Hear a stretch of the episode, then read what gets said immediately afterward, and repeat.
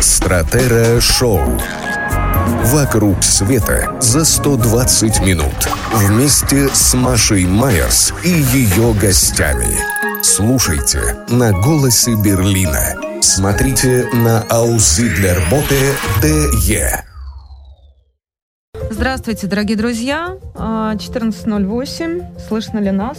Слышно? Слышно нас? Я тебя слышу прекрасно. Я тебя Это- даже даже это начинает. Маша, появляться твое изображение. Я на всякий случай проверяю, да, чтобы, чтобы все было в порядке. 14.08. Итак, Майерс и Губин.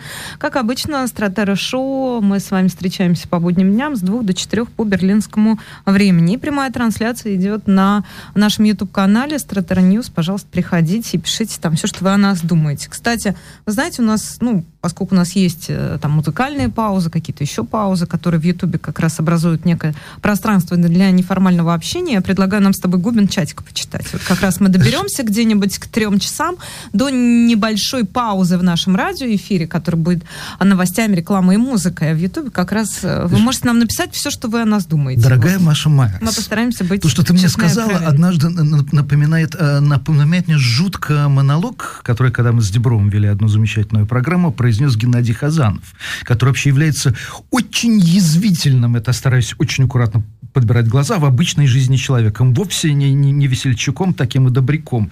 Вот, и когда на нас посмотрел с Дебровым и понял, что все-таки э, из него уже начала получаться Маша Майерс, он сказал, дружок, А вот теперь все, что ты думаешь об этих двух Димах, напиши, а еще лучше нарисуй их, особенно того, который Губин. М, Ага, вот понятно. так что, так что да.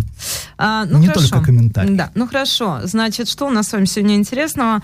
А, к нам придет э, в три часа гость. а, его зовут Андрей Моисейкин. Андрей Моисейкин удивительный человек. Он депутат муниципального образования в прошлом, да? Или в нынешнем, может, даже не знаю, может, лишен он депутатского статуса или нет. Это муниципальный депутат, Мундеп из Петербурга, депутат муниципального образования деловой округ а, северной столицы. В общем, смысл заключается в том, что Андрей Моисейкин это тот самый человек, который был инициатором письма Мундепов против э, Владимира Путина, если ты помнишь. Э, Я не просто помню, потому что я даже помню версии, какие все существовали по поводу того, зачем он это сделал. Знаешь, какую я первую услышал? М? Ну, все понятно, они же себе кейс составляют. Я говорю, какой кейс? Что они составляют? Ну, это же человек, который пишет, будучи политиком, пусть даже муниципальным, письмо против Путина, ну, понятно, какой кейс судебный его ждет. А чтобы за границу эмигрировать, они себе составляют кейс. Ты знаешь, ну, я Вот знаю кстати, немного, вопрос я, немного конечно, больше. переадресую, Ну, э, знаешь, я знаю немного больше об этой истории. Я знаю о том, как людей а, ловят, сажают, как людей преследуют, и как, в каких условиях оказываются люди, которые вынуждены а, покинуть Россию, да и другие страны. Поэтому там не, не даже не, не, не только в нынешней ситуации, но и вообще, это, знаешь, врагу не пожелаешь, поэтому тут, наверное, это очень странная версия, но каждый раз найдется человек, который м, захочет бросить камень. И я просто хочу сказать, что действительно был смелый, отчаянный политический жест. Я бы к этому относилась совершенно по-другому, потому что немного... Ну, вы же говорите там, да, вот эти вот самые вот такого рода комментаторы, как ты сейчас процитировал, вы же говорите, свергайте там вашего Путина, сидите в России, занимайтесь политической там и прочей деятельностью, которая обеспечит там, я не знаю, свободные выборы или еще что-то, или некие демократические, гражданские демократические процессы, которые могли бы быть а, проистекать в российском обществе, но после, за вот эти 20 лет авторитарной путинской власти, а уж после начала войны и подавно, в общем, уже фактически не несут никакой смысловой нагрузки, особенно внутри страны. Э, Маш, нет, здесь есть Ну, общем- одна тема, и мы ее тоже разовьем. Тема состоит в том, что когда э, россияне пытаются что-то объяснять, обрати внимание, идеалистические мотивы, как причина чего-либо поступка, практически отсутствуют в их объяснениях. Исключительно материалистические. Ну, это Даже в понятно. Но это отношении Навального. Яшина. это проблема комментаторов. про- Это, не проблема проблема людей, Федерации. которые а, реально остаются Это проблема на территории сознания. России. Э, да, я бы сказала иммигрантского в том числе. это не в проблема числе. людей, которые действительно садятся в тюрьму, осознанно, как это сделал Навальный, осознанно, как это сделал Яшин, или отправляются в политическую иммиграцию, осознанно, как это сделал наш сегодняшний гость. Мы будем об этом говорить, общем, чего этот Протест да. стоит, и, Есть собственно, поговорить. какие остались инструменты у людей, которые каким-то образом пытаются вы, эм, проявить свое несогласие с тем, что происходит в России. А это наш гость а, после трех а, часов. Ну а сейчас мы приступаем к новостям, да, и будем говорить о том, что нас с вами окружает. Ты знаешь, а, сегодня канал «Осторожно, новости», это канал Ксении Собчак, опубликовал прекрасный скриншот. Ну, то есть я понимаю, как это работает. Есть э, фанаты, поклонники, я не знаю, Ксении Собчак, других э, популярных э, блогеров, ведущих, э, которые там, э, соответственно, там скриншот присылают, да, ну, в общем, это вот такой м, способ поделиться информацией. И вот, значит, э, «Осторожно, новости» публикует скриншот э, школьной переписки, да, это вот чаты, в которых, значит, в которых участвуют э, определенно, ну, вот в данный момент речь идет о школьниках. Смотри, что там написано. Совсем скоро у нас пройдут тематические дискотеки. У каждого класса есть тематика. Старосты должны скинуть 10 треков от каждого класса, подписывая, какой это класс. Но не забываем, что мужи- музыка должна быть танцевальная. Ну, А, танцевальная. извини, Нет, ну, ошибся. все нормально. Ну, пата- И да, а, нет, ну дальше начинается самое интересное. Запрещенная музыка, двоеточие. Так. А, тебе все прочитайте, что я здесь Не, вижу? слушай, я просто... Моргенштерн, Noize MC, Манижа, Oxxxymiron, Ногу свело, ДДТ, Машина времени, Луна, Аквариум, Валерий Меладзе, Би-2, Face, Земфира, Little Big, Две Маши, Певец Алексеев, Макс Барских, Вера Брежнева, Гребенщиков, Борис, группа Anacondaz, группа Нервы, группа Каста, группа Один в каноэ, группа Океан Эльзы, Дорна Иван, Дорофеева, а, Лобода Светлана, Монатик, дуэт Потап и Настя Каменских. Не должно быть никакого упоминания, а, у, упоминания спиртных напитков, табачных, наркотических средств и взрослого контента. А в геев можно песнях. упоминать? Вот про геев ничего не сказано? Маш, вот посмотри на меня внимательно и запомни мое лицо навечно. Сохрани, да, навсегда. Э, Признак там несчастья и дыма. Ты знаешь, я был же э, диджеем в свое время на школьной дискотеке, поэтому я ставила попросил... арии, мне кажется. Значит, дорогая моя, я был, диск- э, был диджеем в ту пору, когда, знаешь, чем занимался диджей? Он рассказывал, он показывал тайным образом переснятый м, э, альбом, его обложку, и он рассказывал, э, там, я не знаю, сейчас мы послушаем группу Yes, и он рассказывал Ну, историю группы какие. Yes, да, А, ты даже- Фредди Меркьюри, это знаменитый, вот чем занимался диджей. Он рассказывал, что значит этот диск, что А значит чем это... здесь Yes? Э, ну, Yes это группа А знаменитая, при это- чем здесь Фредди Меркьюри?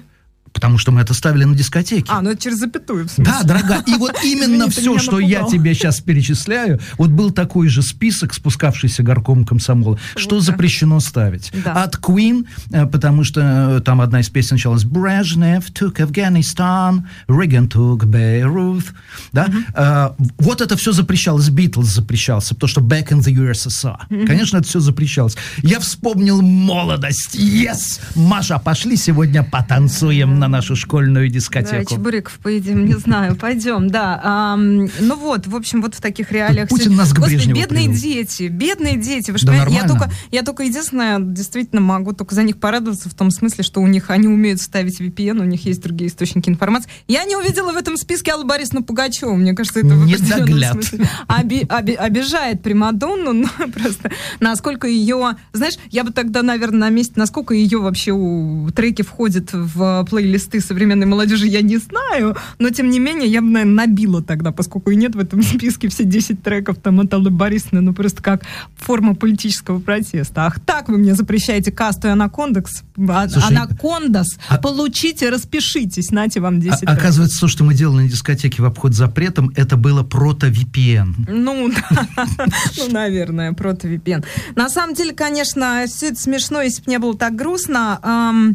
Я хочу в очередной раз продемонстрировать такой, знаешь, мне кажется, у нас уже рубрика есть про уродов и людей, это называется. А, это главный герой этого аудиофрагмента Олег Нилов, если вы знаете такого персонажа из российской политической жизни. Олег Нилов просто это такой завсегдатый Государственной Думы а, Российской Федерации. Ему 60 лет. Он а, в настоящий момент первый зам руководителя фракции социалистической социалистической политической партии «Справедливая Россия. Патриоты за правду». Я не знала, что она социалистическая, я прошу прощения. прекрасно. В общем, короче говоря, он был в Госдуме 4 и 7... А, прошу прощения, 6, 7, 8 созывов, член бюро президиума Центрального Совета, а, председатель регионального отделения, Балам. руководитель Тебе фракции. Нет, ну просто я не знаю, насколько эта э, Балам, информация балам, ценна балам, балам, из, скажем так, Прости, дорогая. Нет, пожалуйста, продолжай, я Нет, могу нет, смолчать. нет. Мне Он кажется, это человек, немножко как- мешает просто воспринимать то, что я Нет, пытаюсь Маша, донести, но... ты пытаешься донести, что это человек болям, так?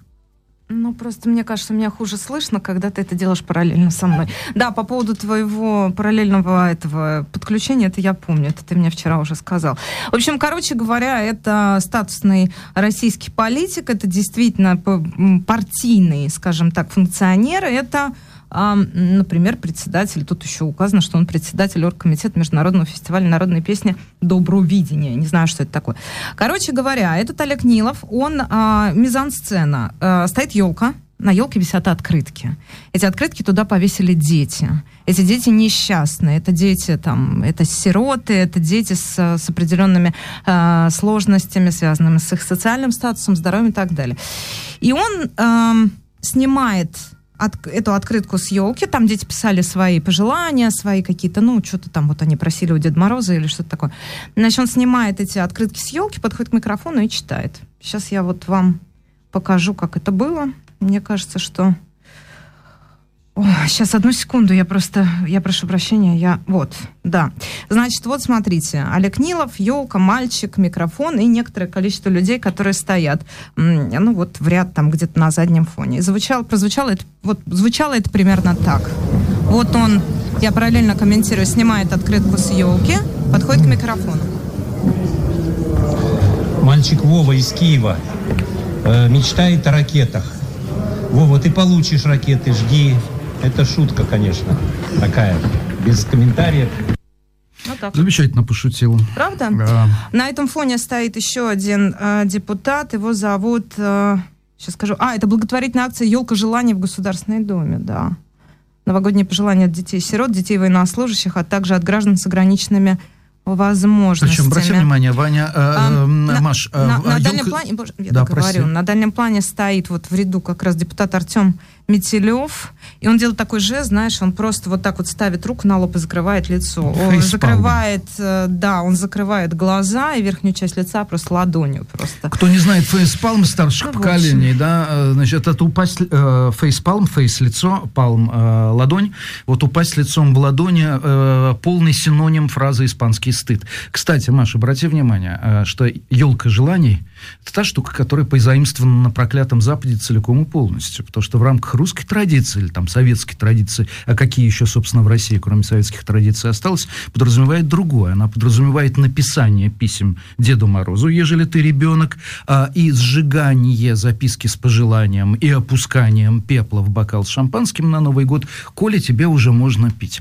Э, Это абсолютно западная традиция. Если мы с вами погуляем по рождественским рынкам, то мы встретим немало елок, на которых висят вот эти вот детьми или взрослыми написанные всякие пожелания. Но я должен сказать, что мы, с моей точки зрения, имеем вот с таким вариантом, вариантом оговорки э, от дождя. Ситуация, когда не установлено что-то... Да, Маша, потому что слово «ракета», оно многозначно. Раньше ракета на Новый год — это ракета, шутиха, хлопушка, петарда. Это все из этого ряда. Я хочу ракет на Новый год. Я хочу запускать в небо ракеты. Они Но сейчас, когда- петарды ракетами, ты ничего не А когда сейчас ребенок, э, мальчик Вова из Киева, говорит «я хочу ракет», это, обла- это обрастает э, десятью сразу же смыслами, включая наичернейшие возможными. И, и либо ты вообще не шутишь на эту тему, либо у тебя велик смысл к этим десяти взаимоисключающим порой смыслам добавится 25-й, 35-й, не менее, не менее черный. Поэтому иногда лучше жевать, чем говорить. Как утверждала реклама одной жевательной резинки, если мне ничего э, память не путает, которая, впрочем, по-моему, в России теперь тоже не поставляется. А, ня- новости нашего, значит, парламента, нашего российского парламента, Госдумы РФ, это продолжая, значит, вот Нилов это один из представителей этой прекрасной а, категории граждан, такой политической элиты российской. Госдума российская приняла в первом чтении законопроект, который отменяет наказание за любые преступления, совершенные в интересах РФ на оккупированных украинских территориях. А, и дальше я могу процитировать, это я делаю по телеграм-каналу Астра. Не является преступным и наказуемым деяние, ответственность за совершение которого установлена нормативными правовыми актами Украины, если оно содержит признаки преступления, предусмотренного УК РФ, но было направлено на защиту интересов Российской Федерации, ДНР, ЛНР, либо охраняемых законов интересов граждан или организаций этих самых ам, новых субъектов федерации, так называемых, да. Адвокатская улица обращает, это общественная организация, обращает внимание, что в пояснительной записке подчеркивается, что подобная индульгенция выдается на действия, совершенные а, в летний и осенний период 22 года. Ну и До далее тут 30 некоторые сентября, да, а, подробности, в том числе ссылка на адвоката Михаила Беняш, который в разговоре с адвокатской улицей назвал эту норму абсолютно жуткой. Получается, судья сможет освободить человека от уголовной ответственности за абсолютно любое преступление, потому что сочтет действие направленным в защиту интересов РФ, комментирует Бенеш. Э, Маша, обрати внимание, там еще есть один юридический комментарий о том, что вот этот срок по, 20, э, по 30 сентября 2022 года, он э, указан лишь в первой части статьи 2, и при буквальном прочтении законопроект, получается, не устанавливает временных границ для отказа от уголовного преступления. Значит, вы украли, я не украл, я взял контрибуцию с дома э, укронациста. Можно Ну, теперь понятно, смело да. говорить в суде. Очень понятно всё. И под это можно подвести при желании все, что угодно. А знаешь, Маш, что будет подводиться? Я всегда вижу глаза Ольги Романовой, которая сидела в этой студии, и которая очень часто, в полном соответствии с русской традицией, объясняет решение судей э, действием известного металла.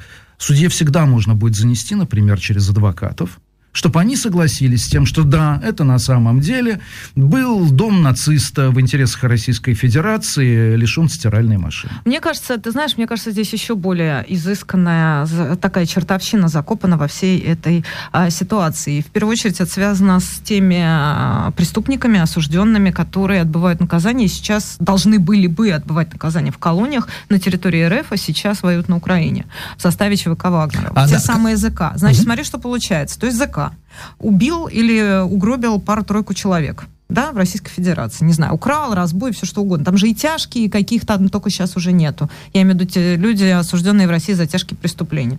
Отправился на Украину, на территорию Украины, на войну.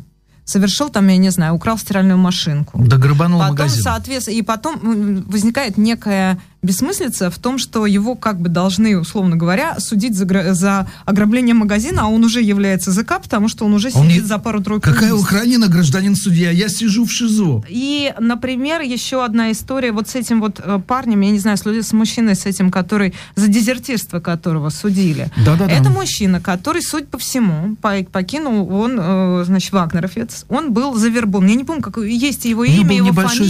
срок, меньше двух лет, Неважно, на да, он сидел за какое-то нетяжкое преступление в России. Он был завербован Пригожинскими и отправился туда воевать. Там он воевал, в общем, ему это дело сильно не понравилось, он взял автомат и дезертировал. Перешел к границу Ростовской областью, которой там совершенно никакой границы там нет, да, там сплошная условность. Ты по лесу шел и шел, и оказался уже где-то километрах в 100, насколько я понимаю, от границы. То есть он преодолел довольно значительное расстояние. Типа вроде как бы он не понял, что он уже далеко-далеко в тылу. Бывает. А на него вышли э, сотрудники ДПС, ППС, вот какие такие наши абсолютно такие тыловые менты, в общем, не имеющие отношения к территории военных действий. Он с ними там пострелял, там кого-то ранил, в общем, его поймали, и его пытаются судить за дезертирство. Какой смысл судить за дезертирство человека в России, который уже сидит, условно говоря, за кражу или еще за что-нибудь? То есть он должен отправиться туда за дезертирство, а потом его оттуда должны опять завербовать ЧВК «Вагнер», и он должен... а, Мне кажется, это такой мотив вечного возвращения, потому что он должен вернуться на украинский фронт и опять дезертировать, понимаешь? И опять быть судимым, и опять сесть в России, и опять вернуться на войну. И вот эта вот бессмысленная абсолютно восьмерка, вот тот абсурд, в котором мы в настоящий момент и находимся, понимаешь? И я говорю еще раз, вы меня простите мою усмешку, но это не было бы так а, смешно, э, Нет, было бы Есенина. смешно, если бы не было так грустно. Это не усмешка. Значит, дорогие друзья, только что в исполнении Маша Майерс, вы прослушали нашу постоянную рубрику «Кавка» из неопубликованного. Точно. Ну, вот примерно да, да, да. Что, конечно, это Бабки обо фантасмагория. всем. Это Причем там же абсолютно. еще было хитрее. Э, Он действительно стрелял в полицейских, вот этот Ну, дезертир. И ему, ему, естественно, попытка э, убийства лица при, исполжен- при исполнении служебных обязанностей. А ты помнишь, что он говорил? А я стрелял не в полицейских. Я читал, что я на Украине, я стрелял в укронацистов. А теперь по новой статье Он по этим должен- изменениям, он должен быть оправдан, потому что он стрелял в них в интересах Российской Федерации. И Кавка идет на второй, на третий, на десятый круг. И боюсь, что даже Кавке и Орвалу такое не снилось. Да, а еще до этого была же история, если ты помнишь, с, этим парнем, с Равилем Шамсудиновым, который э, тоже по -по попробуйте оценить степень абсурда этой истории. Он э, в Забайкальском крае служил в армии, его там прессовал майор, ну, кто-то из, э, значит, соответственно, старослужащих или из вот этих э, старожилов. Э, и там был факт дезовщины, который, кстати, доказан. И потом даже этот, э, даже было по этому поводу отдельное судебное разбирательство, когда он пострелял там и убил 8 человек. Просто его, как бы, он вступил, он в караул заступил, и было доказано следствием, что он за трое суток в карауле спал 5 часов. За трое суток. Пять часов он спал. Но это просто доказали, да, когда разбирались уже по не по факту убийства и того, что он там натворил, а по факту того, что, что происходило в части вообще, как бы, да. После этого, я тебе напомню, что эта часть была ликвидирована, вообще ее стерли с лица земли. Он действительно расстрелял 8 человек, а, и он сидит, у него там какие-то, по-моему, 25, что ли, лет. Он сидит, и сидеть он будет долго.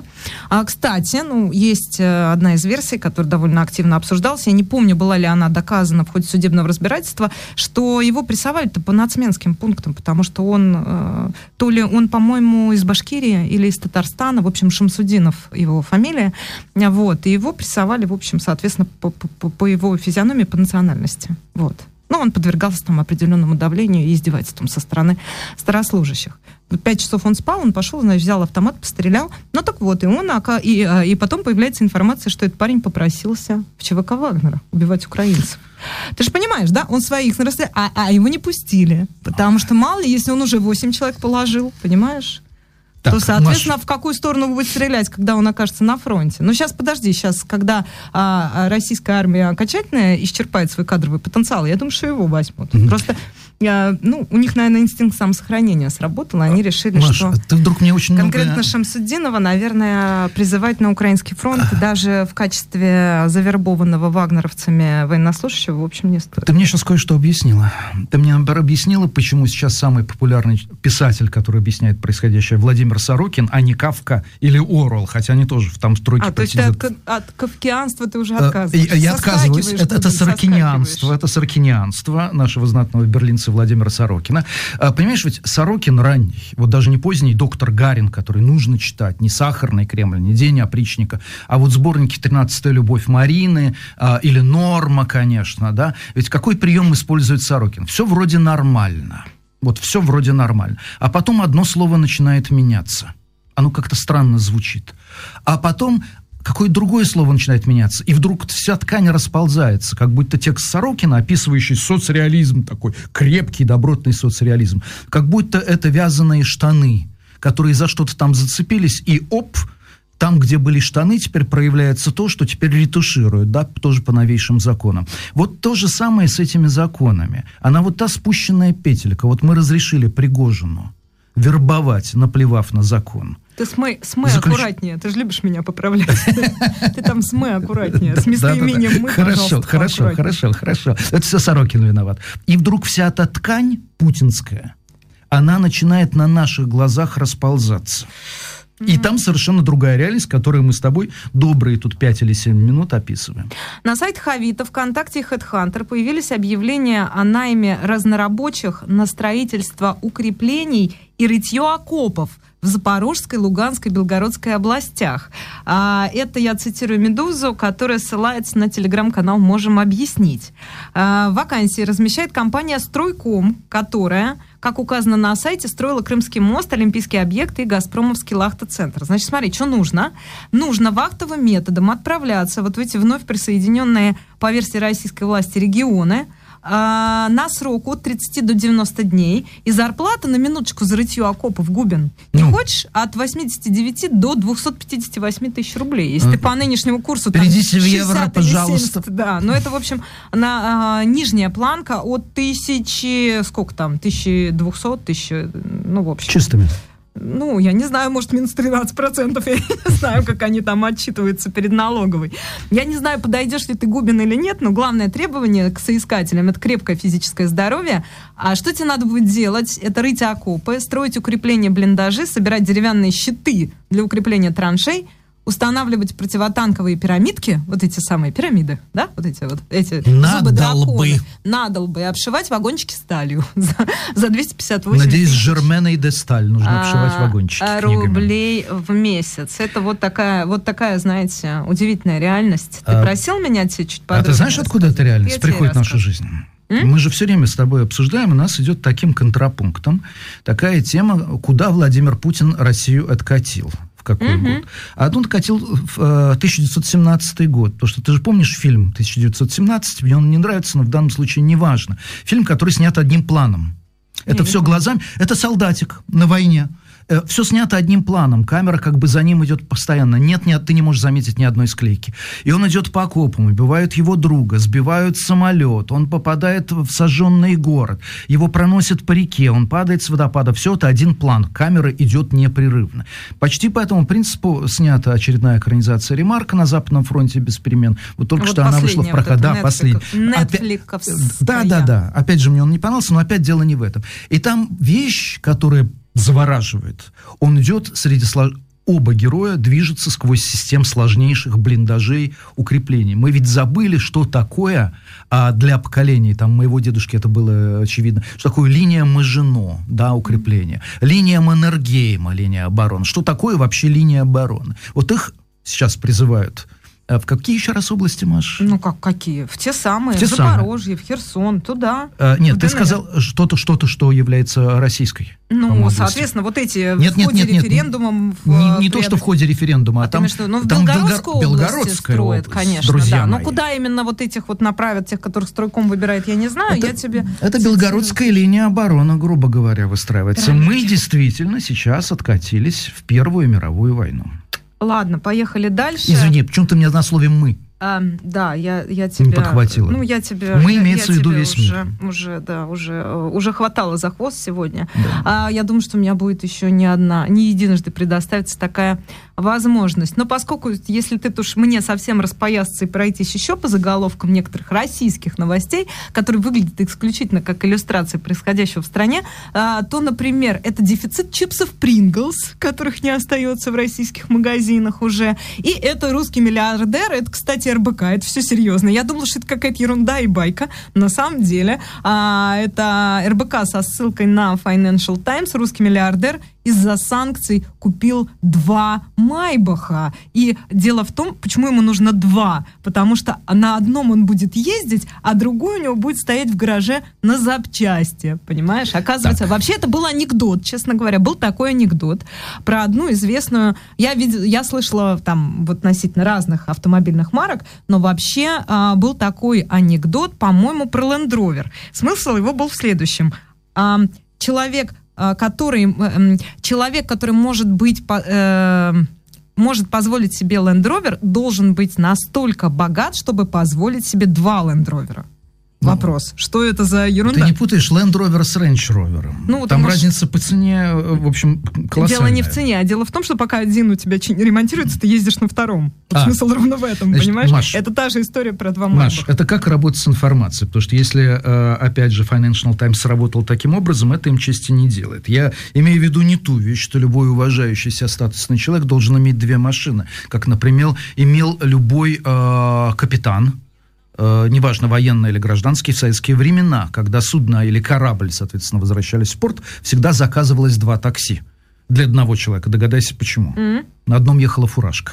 М, ну да, Вот понятно. такой был особый пункт. Нет, здесь другая история. Дело в том, что Майбах великолепный лимузин, лучший с точки зрения пассажира изо всех, на которых я ездил, а я переездил на большом количестве лимузинов. Там э, мало того, что диван... длинный, подожди. А он же огром- коров- Майбах- он большой, но Майбах он все-таки коров. Ты можешь там ноги вытянуть. Ну, кузов-то все равно... Маша, это... Ну, ладно, хорошо. Машина, где на заднем уже человек может вытянуть ноги, и где диван позволяет зафиксировать его там в 136 положениях, в этой машине можно много чем заниматься. Это не лимузин все-таки. А, Ну ладно, хорошо. Майбах великолепная с точки зрения пассажира машина. Но э, фирма Daimler заявила в августе этого года, если мне не изменяет память, что она прекращает выпуск майбахов. Ну, тем более надо быстрее два брать, конечно. Ну вот, Потому может что быть, человеку так понравилось. Я, кстати, дико расстроился, когда узнал, что выпуск майбахов прекращен. У меня связано приятное воспоминание с поездкой сзади на пассажирском Я сиденье этого страшно автомобиля. сочувствую, Гобин. И вообще, пока весь мир обсуждает Ну, футбол, то есть дело, возможно, не в санкциях, Маш.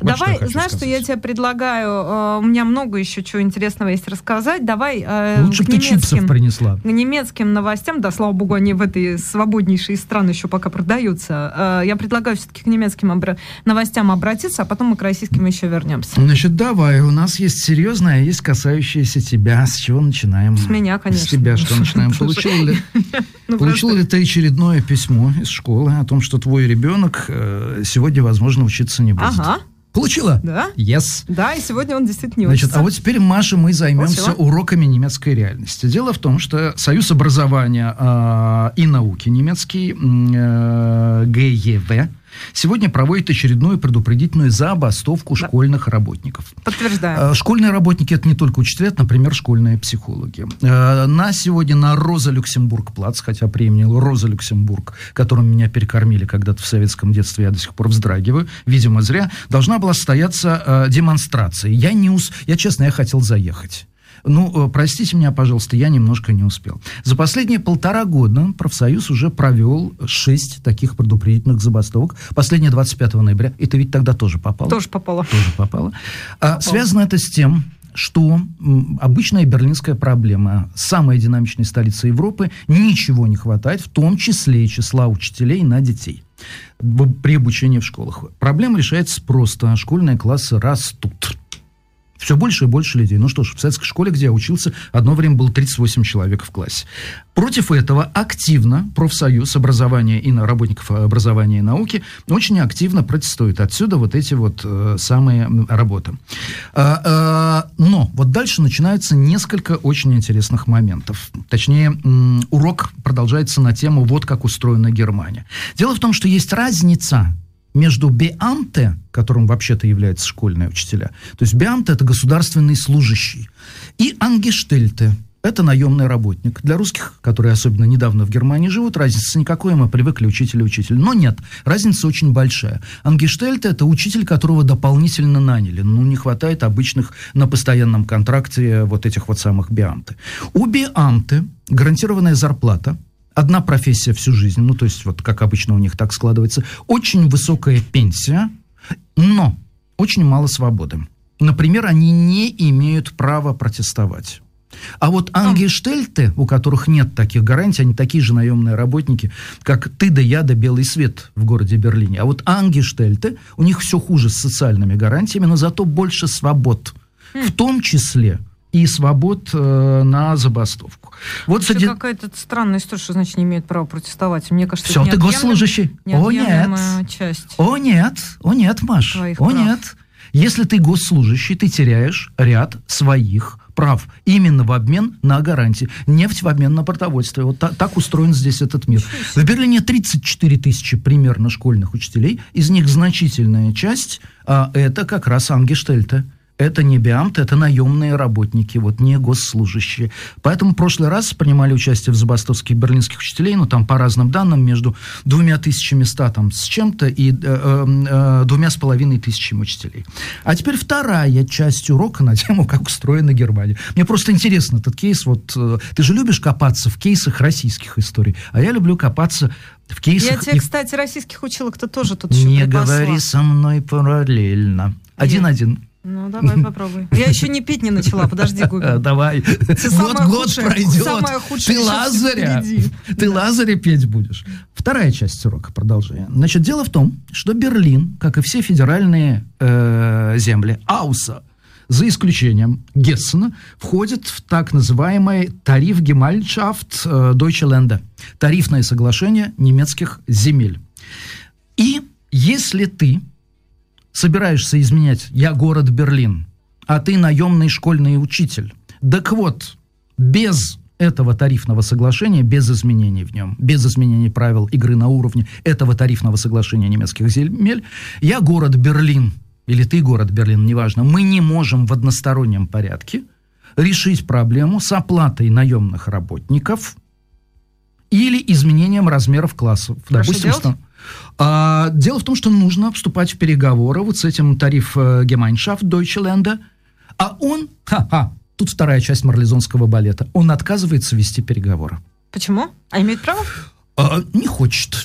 Не хочет. И вот это наглядный тебе пример, наглядный, как, пос- как мытьем и катанием. Вот что такое демократия? Демократия это вот не так. Мы сейчас эту проблему устраним. Это очень долгие переговоры. Здесь забастовки. Здесь страна, которая принимает решения. Вот э, почему здесь образуются коалиции, вот почему здесь идут на уступки, вот почему здесь этот процесс непрерывен. И вот эта история с забастовкой школьных учителей, и ты теперь знаешь, кто у тебя в школе Биамты, а кто ангештельты. Кто вышел на, на забастовку, кто нет. Вот э, это как раз этот пример очень хорошо все Несчастные люди. Слушай, можно я тебе... Вот я просто несколько дней храню этот э, звуковой файл. э, У, это даже видео, оно выложено на Ютубе. хр- Несколько дней назад появилось. Храню его у сердца. Все никак не находила повод, собственно, продемонстрировать нашим слушателям, как, чем, чем и как живут российские училки. Ну, учителя, да, учительницы, как ты любишь, да, А, используя феминитивы. А, а, что? Позволишь мне, я тебе просто продемонстрирую. Это очередное издевательство, это очередное обращение, это очередной записанный, значит, такой кра- красивый. Некоторое количество вот абсолютно классических российских учительниц стоят, значит, группой и записывают на видео свое, я даже не знаю, как это назвать, мне кажется, ты оценишь этот стихотворный слог.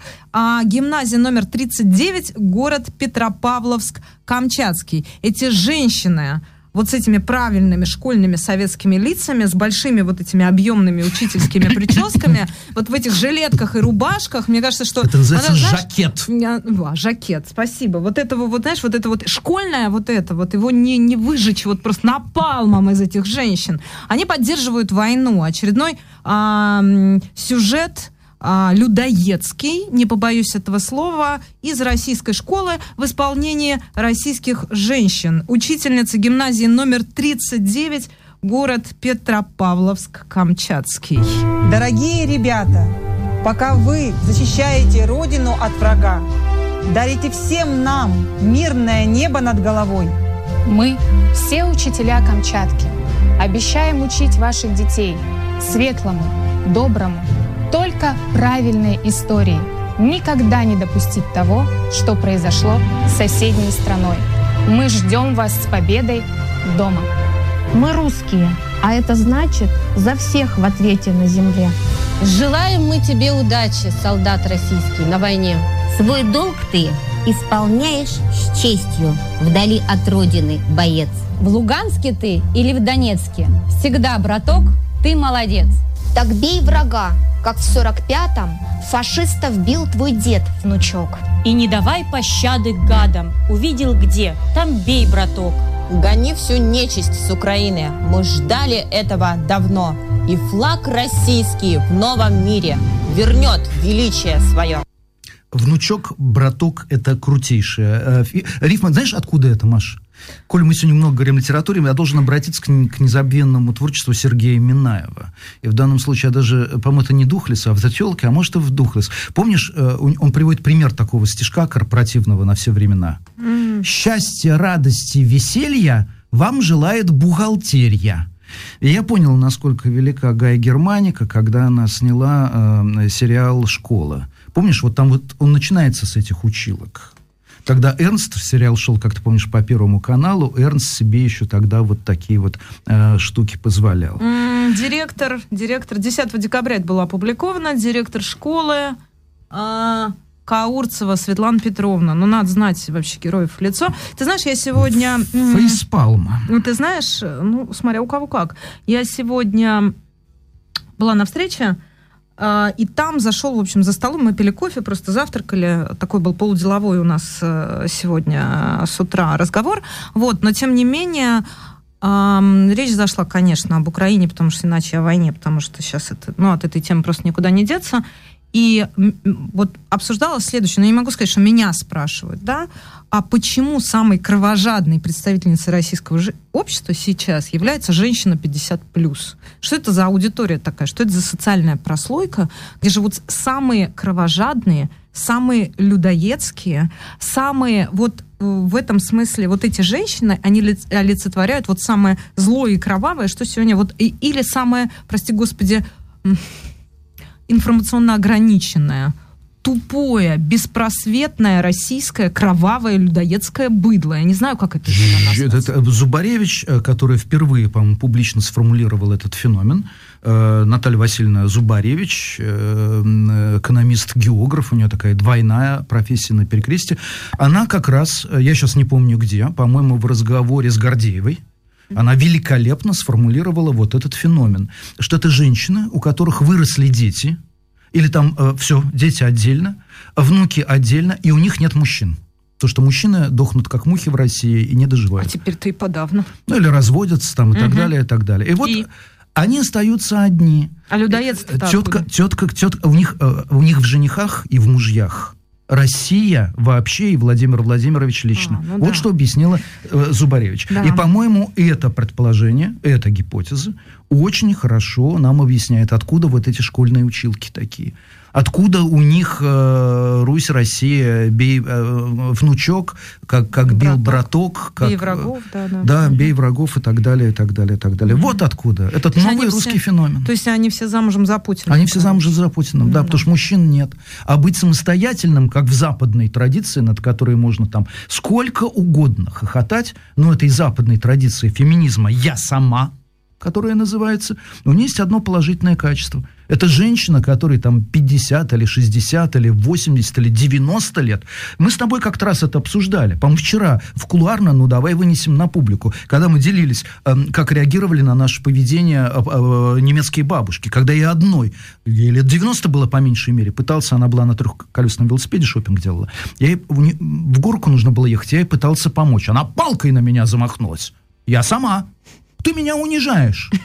А я молодуха, я все еще могу. Ну, Логика да. за этим, слово молодух некрасивое, простите, мне сорвалось. А, но идея в этом. Я сначала от этого вздрагивал, а теперь меня это восхищает. Вот это последствия феминизма, э, в том числе э, и немецкого, конечно.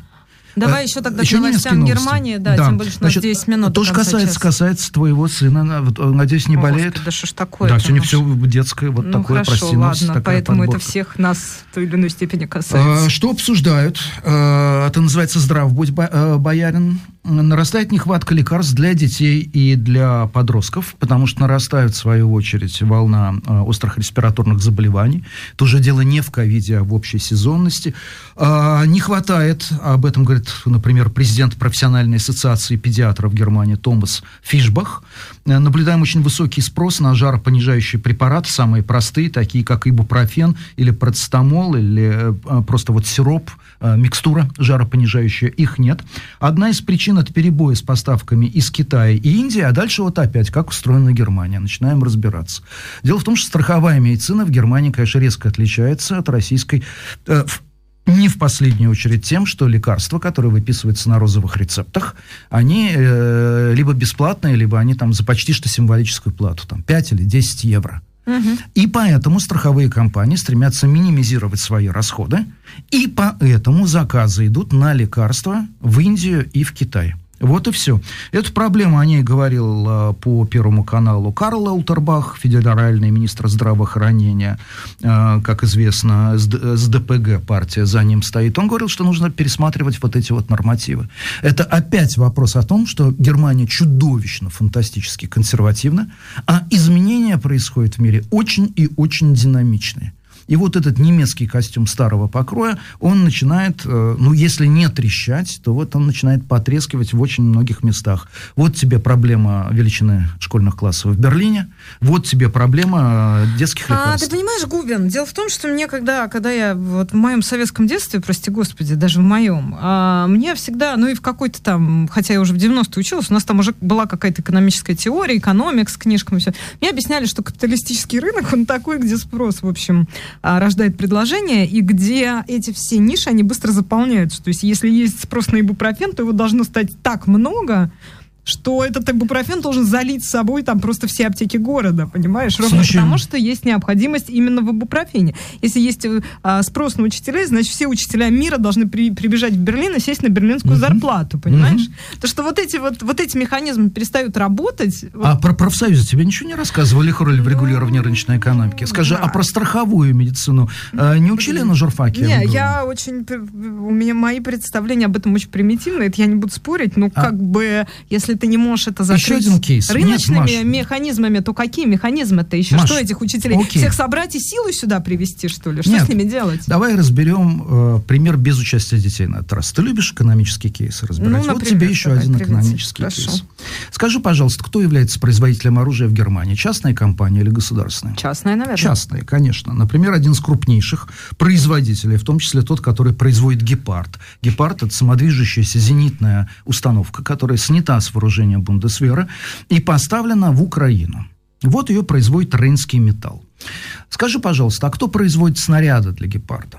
Ну, они же, ну, Нет. другие, другая частная компания. Нет, не они же. Их производит Швейцария. Ну, например. Вот ну, все, хорошо. все боеприпасы средних так называемых калибров, это э, от 20 до 35 миллиметров, они производились большей частью в Швейцарии. Так, И когда встал проблема? вопрос о поставке гепардов в Украину, ну, нужно не просто поставить эту зенитную установку, очень, кстати, эффективную, надеюсь, что она действовала, вот, избивала эти российские э, дроны Герани, они же Шахеда. А, что происходит? Швейцария говорит, нет, мы не будем вам поставлять для ваших зенитных установок, для Украины, У меня снаряды. следующий вопрос. В Швейцарии это Вето. частная компания? Вето. В Швейцарии это частная Вопрос- компания. Частная компания работает на прибыль. Нет. Если эти снаряды нужны, значит, они будут Нет. их производить. Вот, вот как тебя все-таки учили в России. Нет, потому что поставка оружия регулируется международными соглашениями. Значит, И правительство свободный рынок. Швейцарии должно дать разрешение на экспорт вооружения, потому что это мортальное оружие. Это логично? Логично. Так вот, Швейцария дважды накладывает вето. У нее железобетонные совершенно основания. Она говорит, а у нас нейтралитет. 200 лет как нейтралитет. Черт, значит, производите в другой стране. Вот к этому Я я, понимаю, дорогая моя, это ура, к этому я и подвел. К этому я и подвел. Так вот, Рейн Металл официально заявил о том, что он строит новый крупный завод по производству боеприпасов, прежде всего вот этих вот средних калибров от 20 до 35 миллиметров. Место не названо, но сказано, есть такое слово «анлаги», которое на самом деле может обозначать все, что угодно. А может означать площадку, то есть только земля, а может уже готовый производственный участок. Ну, в общем, вот эта анлагия будет готова к январю. Первые снаряды должны начать производиться в июне, а в июле уже можно будет поставлять эти снаряды э, к э, гепарду, уже можно будет поставлять Давай дальше раскручивать эту логику. Давай. Значит, если швейцарское правительство наложило вето, значит, это предприятие швейцарское обанкротится. Нет. Или, условно говоря, будет испытывать, ну хорошо, если оно сразу не обанкротится, оно будет испытывать определенные трудности, связанные с тем, что оно производит продукцию, частник, бизнесмен, вложившись, который не может ее продать. Нет. Потому что швейцарское правительство, тогда пусть оно выкупает Оно может поставлять Германия. и, и прячет это, я не знаю, куда-нибудь на Маш, склады, например. Маш, нет, потому что она может пускать другие боеприпасы, те, которые сегодня потребляет Бундесвер. А поскольку Бундесвер – это Европа западная, это Европейский Союз, здесь нет никаких проблем, там заключены соответствующие соглашения. Давай. Никто не ожидал, что Украина будет столько потреблять и так далее. И здесь за этим стоит очень важный вопрос. Швейцария себя в данном случае ведет как Индия или как Китай, у которых ковид и вообще нарушены поставки, и вообще у них там свои проблемы, и отстаньте вы все от нас. И это значит, что в мире начинается новый интересный процесс. Если раньше производство отдавали на аутсорсинг в страны третьего мира, где было очевидно дешевле, то это значит, что сейчас этот процесс то есть такая релокация, но уже на родину, он будет на наших глазах усиливаться.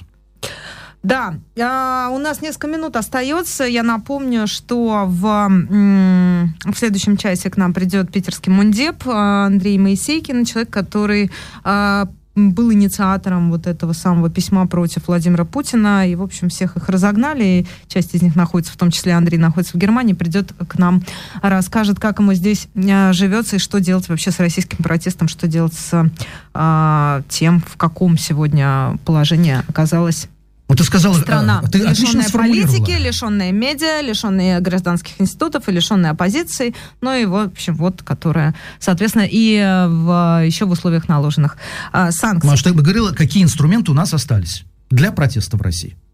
Ты употребила слово инструмент. Мне это очень нравится. Мы будем говорить об инструментальном подходе, то есть минимальный минимум эмоций, максимум профессионализма. Вернемся через несколько минут. Стратера Шоу. Вокруг света за 120 минут. Вместе с Машей Майерс и ее гостями. Слушайте на «Голосе Берлина». Смотрите на Aussiedlerbote DE. Мы продолжаем. Марса Губин в этой студии. 15 часов 8 минут. Стратер Шоу. Прямая трансляция на Ютубе. Мы тут уже поговорили немножко с чатом. В канале да. Стратера Ньюс. На канале Стратера Ньюс. Это правда. Немножко поругались тут между собой, поэтому приходите. У нас там, в общем, неформально. Гораздо неформальнее, чем в эфире. А, да, и к нам Я присоедин... вас чаем угощу. Приходи, кто там был? Приходите с тараканами. Ну, ты голосом мухи цокотухи. Андрей Моисейкин, депутат муниципального образования Дворцовый округ из Петербурга с нами. Здравствуйте, Андрей. Здравствуйте. А вы уточните, вы действующий депутат или все-таки бывший уже? Действующий. Серьезно? Действующий. Да, мандат не сдавал э, и не планирую. Э. Буду... А вас могут лишить его принудительно, добровольно принудить? Ну как, вы вот прогуливаете? Могут, нет. Э, вы вашу по... работу не исполняете? Нет, значит, мы внесли изменения в регламент наших заседаний и можем теперь заседать э, дистанционно. А вы я... заседаете дистанционно? Вы же ничего не делаете. А у нас заседаем, что тут, заседаем, принимаем бюджет. Э, вот было у нас первое чтение бюджета. Э, сейчас будет публичное слушание, потом второе чтение. Да. Так что собираемся, я не пропустил ни одного заседания. Э, уважаемый Поэтому... Андрей, уважаемая Маша, давайте все-таки напомним, почему, по какому поводу мы здесь собрались. Я вам напомню, всем, кто сейчас нас слушает или будет потом смотреть, слушать запись в сентябре 2022 года, муниципальные депутаты 17 или даже 18 округов Москвы и Санкт-Петербурга подписали публичное заявление с требованием к Владимиру Путину идти в отставку. Одним из подписантов был депутат Дворцового округа Санкт-Петербурга Андрей э, Моисейкин. И хотя Владимир Путин, к великому удивлению всех подписавших, в отставку не ушел, положительным следствием этого заявления было то, что вот Андрей сейчас э, здесь, в нашей студии. А, ну, э, положительно, не положительно, конечно, сложно сказать. Ну, я немножечко поподробнее расскажу. Там да, была такая сначала. подлиннейшая история. Значит, у нас есть муниципальный совет э, округа Смольнинска, тоже в центре Петербурга, и там у оппозиции большинство. Вот. И они э, значит, выпустили решение совета, проголосовали угу. за него, значит, голосов хватило для принятия решения.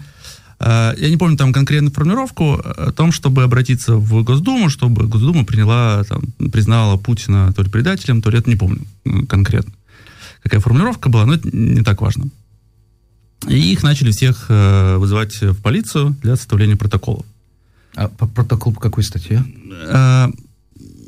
Э, ну, что там сейчас а можно? У нас есть статья фейки, фейки, фейки на Путина. Я тоже не помню Нет, конкретно. Я сказал, у нас, фейки Маша, это все-таки про ВСРФ и про армию. Это вот. все-таки законы общем, военного э, времени. Начали их вызывать угу. в, в полицию. И мы с коллегами думали, как бы их поддержать. Вот. А мы увидели, что, во-первых, это их э, решение, оно вызвало определенный резонанс. Вот. Мы поняли, что это как раз тот момент, когда мы можем э, высказать свое мнение, когда оно будет э, услышано. Потому что сразу после войны мы делали такую же петицию депутатскую, там подписалось 150 э, депутатов, и она э, прошла абсолютно незамеченная. Абсолютно. А это много или мало? Это из скольки? 150? 150 э, это много. Это много. Да. да. Но это... важнее то, что прошла незамеченной. Да, тогда, ну, э, тогда было много петиций от профессиональных сообществ. И, не знаю, может, тогда не было какого-то запроса, может быть. Uh-huh. Вот. Тут мы решили сделать такую петицию. Сделали очень такую безобидную формулировку. Значит, потребовали Путина уйти в отставку, не упоминали ни армию, ничего. Безобиднее некуда, конечно. Да, чтобы нам не, не, не, не прилепили никакие статьи. Вот, и значит, выпустили сначала депутатские чаты. У нас есть совместные чаты с Петербургом, с Москвой. Э, начали депутаты подписываться, и когда набралось человек 20, мы ее уже опубликовали. Вот. Э, и после этого начали еще присоединяться депутаты с регионов. Там не только Петербург, Москва, там еще и регионы в итоге к нам э, присоединились. И в итоге набралось 75 подписавших. Вот. И она, конечно, каким-то невероятным образом распространилась по всем СМИ. Э, как-то вот мы попали в э, запрос. Мейнстрим. Что, да. Ну, я хотел, ну, мне кажется, все-таки запрос, потому что люди как хотели какой-то поддержки, что они все-таки не одни, что даже вот есть официальные лица, э, которые против э, власти. Угу. А как именно вы формулировали? Вот напомните, что именно было написано в этом вашем письме. Mm. Такого, из скачая из самого, из самого. Нет, там очень коротко. Очень, там буквально одно или два предложения про то, что политика Путина ведет э, Россию в тупик, вот, и мы требуем, чтобы он э, ушел в отставку. Вы понимали, что вы делаете? Э, мы понимали. Ну, я лично ожидал, что нас э, всех оштрафуют. Я не думал, что у нас там какие-то сроки нас будут заводить, но я уже приготовился, что там день 1050-60 нужно будет э, пособирать. Как-то вы дешево оцениваете прямой политический прое... протест и прямой политический, извините за выражение, наезд на Владимира Путина. В итоге вы, во что По-моему, вы легкомысленны, нет? Э, подпись, э, на удивление, э, была бесплатная. Mm. Вот. Может быть, потому что столько депутатов подписалось, и значит, она так разошлась петиция, они решили дальше ее не, не давать еще дополнительных инфоповодов, потому что если бы нас начали штрафовать, это были бы новые статьи в СМИ про это все. Поэтому все это прошло очень незамеченным. Оштрафовали вот муниципальный совет Смольнинска, всех, кто проголосовал. Как раз им там 1050-60, не помню точно. Каждому? Каждому. Угу. А, вот. а к нам даже в полицию никого не вызвали. Удивительно. Андрей, поэтому не могу не высказать ту, ту, ту версию, которая уже прозвучала, пока вас еще не было в студии. Потому что когда это случилось, я обсуждал, сказал, ну вот смотри, там мундепы, вот они, они подписывают. Сказали, Дим, ну не будь наивным. Они себе формируют кейс, они себе формируют то, что называется унтерлаги по-немецки, набор документов, которые им потом потребуется, чтобы, э, что? чтобы, э, чтобы судья решила решение по, по э, предоставить азюль, предоставить убежище политическое. Они просто себе набирают документов, чтобы затем получить политическое убежище. И хотя человек понятия не имел, что такое гуманитарная виза, тогда никто не имел понятия еще, э, и он понятия не имел, как предоставляется политическое убежище, он это сходу высказал, и мы с тобой, Маш, коротко обсудили, что в русском текущем сознании, в том числе иммигрантском, принято объяснять сложные поступки очень простыми вещами, как правило, материальными. Идеи, как правило, из числа объяснений исключаются, а вот материальные мотивы, они всюду подчеркиваются подчеркивается. Поэтому я вас очень прошу прокомментировать эту версию. А, ну, каком вы, кто, как вы вообще оказались в Берлине? Ведь легко связать. Вот, он же подписал, mm-hmm. вот он здесь оказался. Да, э, к нам, э, к подписантам обратилась э, одна общественная организация, не буду называть ее, э, и предложила помочь в э, оформлении визы немецкой. Вот, в целом, как планов у нас не было туда идти в, с этими документами в посольстве Германии, но не очень понятно, как это делать во-первых. Во-вторых, э, у половины этих мундепов у них уже эти кейсы огромные, потому что это все-таки оппозиционные мундепы, которые не, там, протестуют не, не первый год, которые ходят на митинги, которых уже там э, есть задержания, протоколы. У вас есть какой-то бэкграунд? У меня нет, у меня нет задержаний. Я был на всех митингах, э, ни одного не пропустил.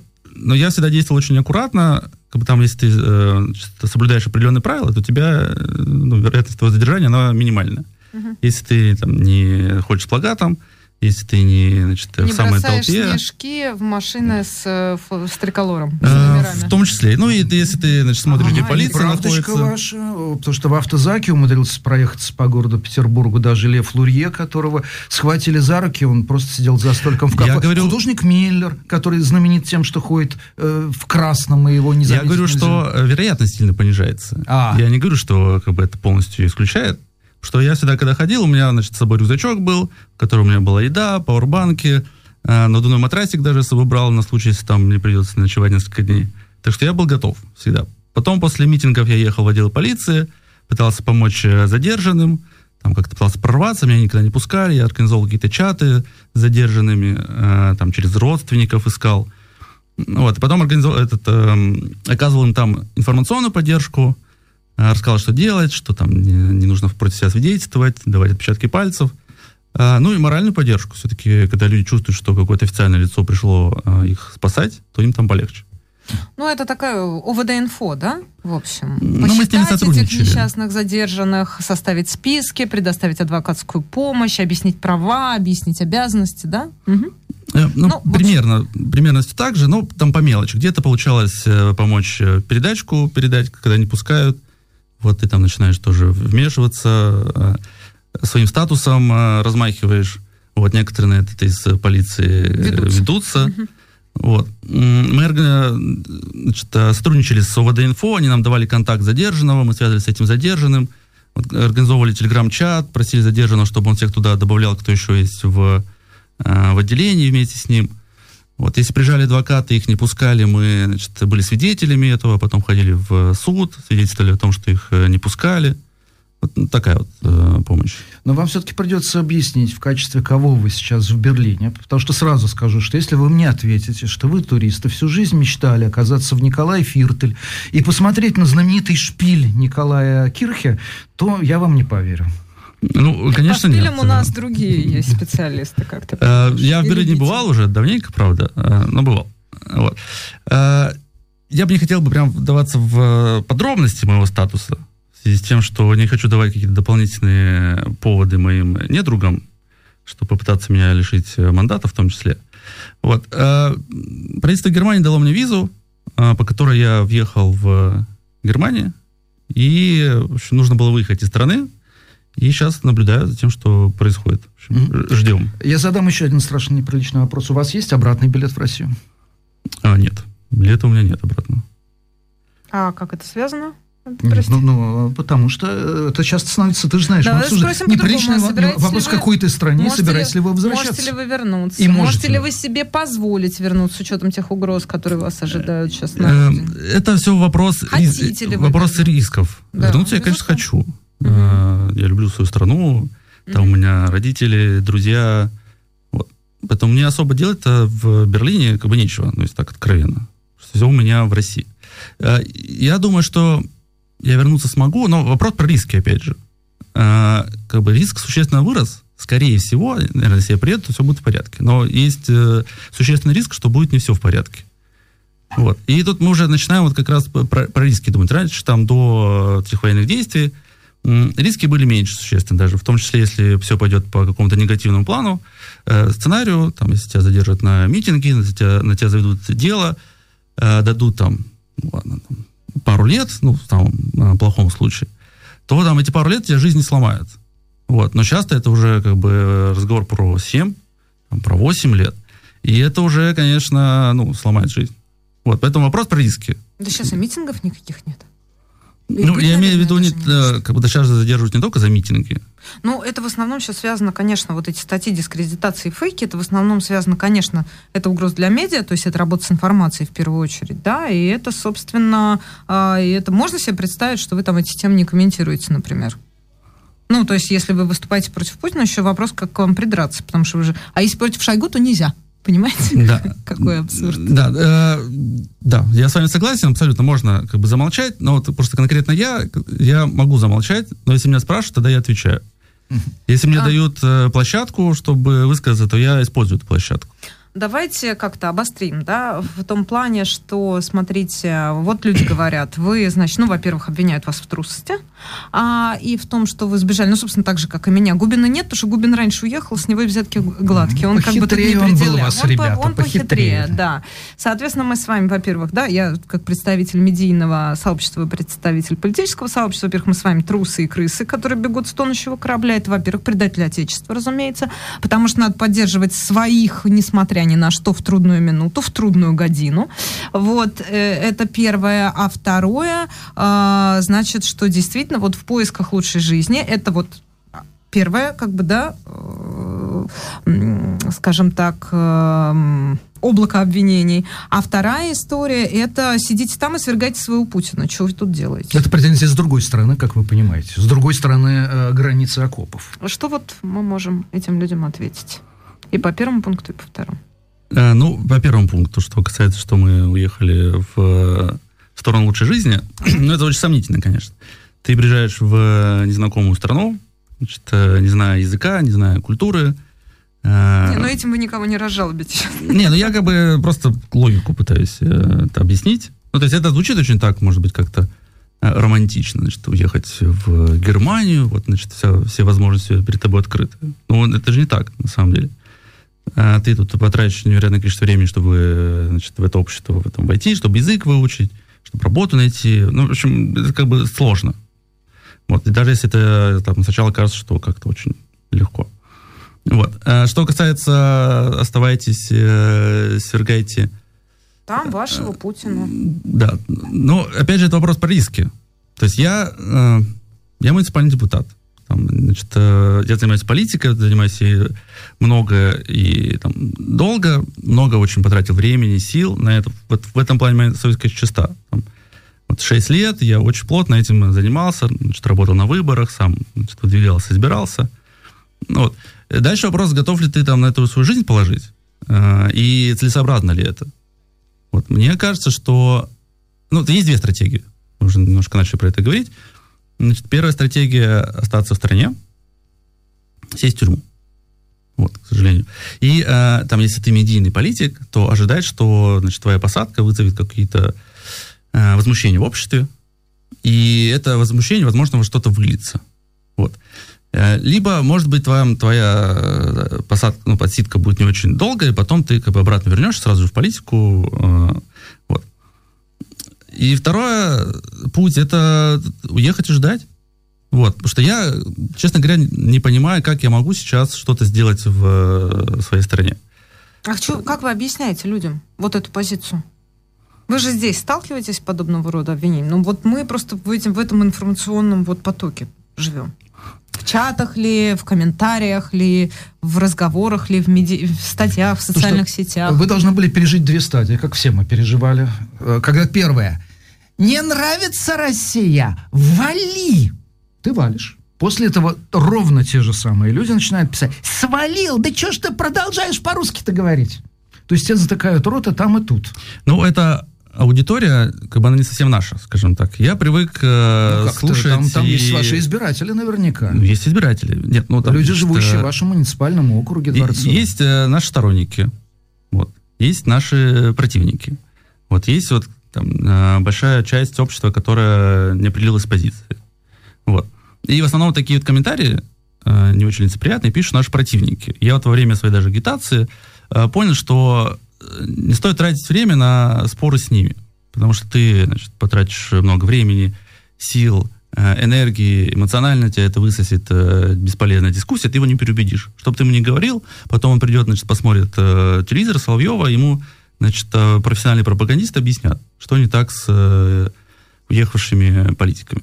Родина как мать одна. А. Вот так. Поэтому я стараюсь, концентрируюсь на значит, общении с, со сторонниками, поддержке сторонников и привлечение людей как раз э, неопределившихся. Угу. А скажите, пожалуйста, когда вы начина... вы в каком возрасте осознали себя с точки зрения вашего желания заниматься политикой в определенном, ну, скажем, спектре взглядов? Да.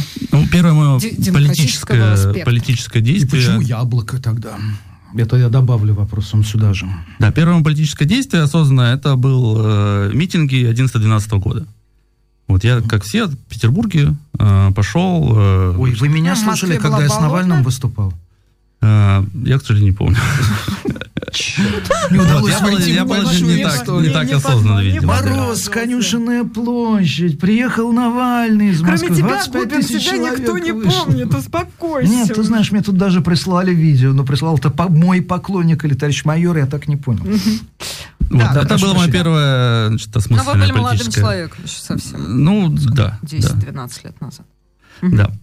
Э, затем я как бы оставался в этом информационном поле, э, значит, посещал митинги, практически все. Ну, это формировало вашу систему взглядов. Да. Да. Значит, в шестнадцатом году э, я значит, читал Максима Каца, mm, небезызвестного, понятно. и Дмитрия Гудкова. Вот, и, значит, и, тут, и тут без Они вас не обошлось. Да, да. хмурили Козлевича. Вот, э, я на тот момент уволился с работы, увидел, что они начинают э, избирательную кампанию, подумал, что это я вот все разговариваю про то, как у нас э, плохо в стране, и ничего не делаю. Думаю, надо мне свой гражданский долг э, отдать. Я, значит, поехал в Москву из Петербурга, и вот полгода э, жил в Москве, э, практически на улице, ну, в том плане, что я агитировал на улице жителей, э, совершил там около 10 тысяч контактов с жителями округа. Вот. Ну и дальше... закат за яблоко? Э, за Гудкова. За Гудкова. Да, в основном а, это был Гудков. Год? Подождите. 16 год. Это выборы в Госдуму. Он шел же, по-моему, по этому, по округу Тушина, вот это, да? да, да, да, да, там Щукина. Щукина, так, Тушина как да. раз, да. Ну же это мой, это мой район, мой депутат. Потому что мы с вами, может, там да. и встречались где-нибудь. Возможно, возможно. И, и тебя меня, тоже, Майерс, меня, никто да, да, не да, помнит. И вы меня агитировали, значит, за, да, голосовать за... Вполне вероятно, да. Угу. Вот. И после этого я участвовал, в, каждый год участвовал в каких-то избирательных кампаниях. В 2017 году это была муниципальная кампания в Москве. Я снова приехал в Москву, э, работал в избирательном штабе. В 2018 году это избирательная кампания Явлинского. Я ездил в... Так, да. Скажите, да, это долгие перечисления ваших э, в этом смысле подвигов, вот этих ступеней. Когда, да. в какой момент вы осознали себя уже профессиональным политиком, который не за кого-то, а за себя и несет в этом смысле, можете объяснить свою миссию как политика? Вот вы про что? Э, какая была у меня цель, когда я... Я думаю, что как политика я могу себя осознать, когда я избрался муниципальным депутатом. Угу. Я осознал свою какую-то э, политическую субъектность. Что вы хотели поменять? Как это вот вы лично транслируете вот. от вашего от первого что, лица? Основной мой э, посыл был, почему, о чем я рассказывал людям. Я хотел быть э, представителем э, людей своих взглядов в значит, законодательном собрании маленького этого муниципалитете. Потому что людей моих взглядов практически нигде нету. Там в Заксобрании Петербурга парочка, в Госдуме никого. И где-то вот по Москве были, в некоторых муниципалитетах, в Петербурге тоже никого. Я ты про это им говорил. Слушайте, вот я хочу быть э, голосом людей, которых э, э, одинаково со мной, со мной взглядом. Рассказал про свои взгляды. Ну, там, рассказал, конечно, про значит, местную повестку, про трамвайчики, про не, ну, велосипеды. Да, да, да велодорожки. Вы говорите, да, вот приходила Ольга, Ольга Галкина к нам, депутат, да, тоже бывший депутат ЗАГСа, не знаю, бывший или ну, действующий, я вот этих нюансов не, не очень понимаю, бывший. И она говорила, как раз там рассказывала про велосипеды. Вот у вас какая основная повестка была? Урбанистическая. Я... То есть туда же, про дорожки и про Да, да, транспорт. да. Ну, вы, вы ну, знаете центр наверное, Петербурга, и, конечно, центр Петербурга, ну, им этого не хватает очень сильно. Нормальной э, урбанистической инфраструктуры, пешеходной, велосипедной, трамвайной. Угу. В общем, это, это меня очень сильно беспокоит. Угу. Вот и я с этим, э, с этой повесткой шел э, к людям, разговаривал с ними. И э, получил большую поддержку. Я избрался с первого места. У нас э, пятимандатный округ. Это значит, что избирается пять человек, первые пять мест. Я избрался с первого места с э, таким хорошим отрывом. Я просто помню, какие были у вас доказательства, когда вы взяли, по-моему, карту Централ Парка Нью-Йорка э, да, и наложили да. ее на Петербург. И вдруг выяснилось, что один единственный центральный парк э, Нью-Йорка кроет э, Петербург э, примерно как, как бы к телку э, по размерам. Это значит, что в Питере просто нет элементарно места, где погулять там музеификация, ну, прости меня. Если этого нет даже в Питере, что уж говорить про всех остальных. Да, да, да, а потому что... В, Какой и, промышленный город Красноярск. И вот здесь, Андрей, я хотел бы докрутить э, ту фразу, которую вы произнесли. Вы сказали, что вот таких людей, как вы, допустим, муниципальные депутаты мигрируют.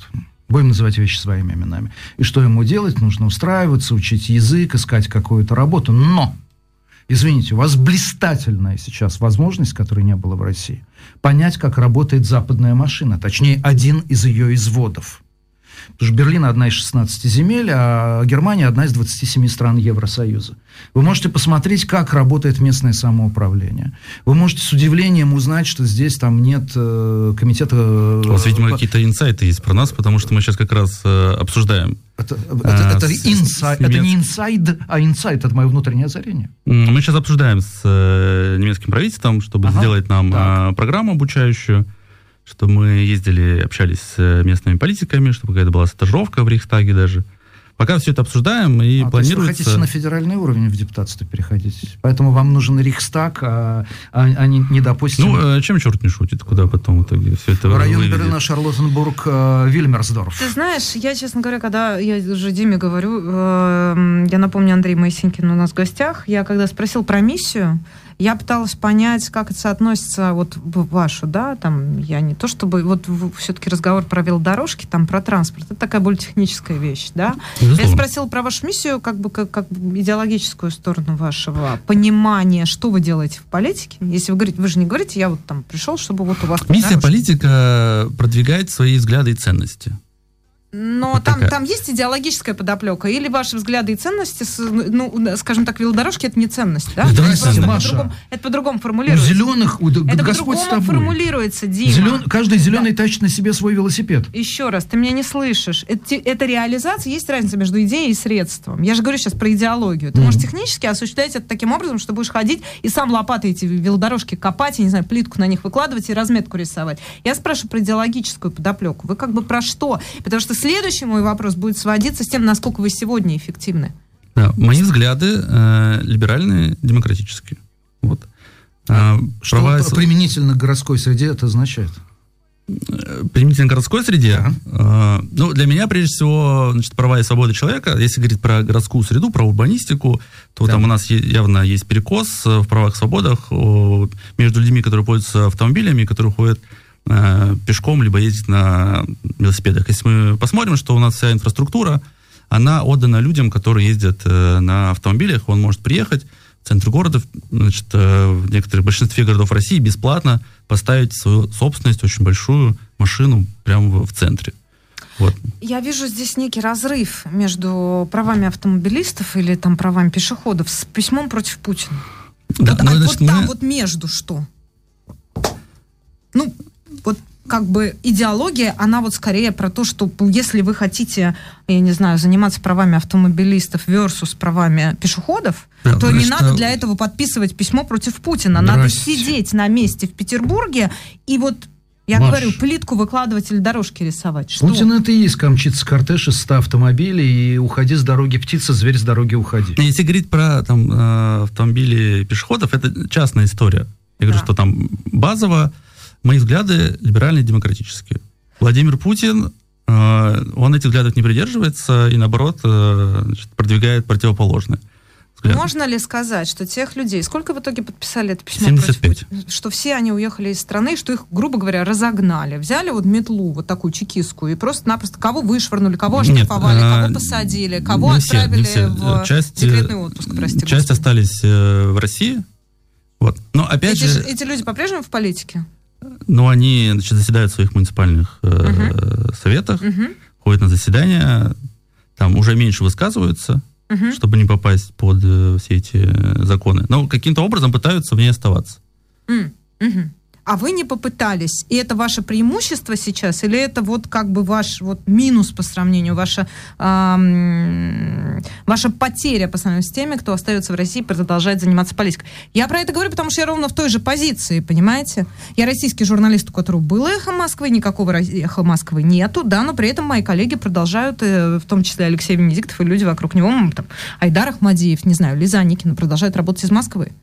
Ну, я, я как бы, я на их фоне, конечно, наверное, просто трус, да, Просто человек, который вот решил, что в Берлине, наверное, поприятнее. Просто ты моложе, красивее и умнее. На последние два качества по отношению к Алексею Венедиктову в тебе присутствует точно. Ну, я бы сказала, что ты, конечно, зря так это говоришь, но просто к тому, что я пытаюсь понять, что политики могут сделать. Что, что, как это понимают журналисты, я и так знаю.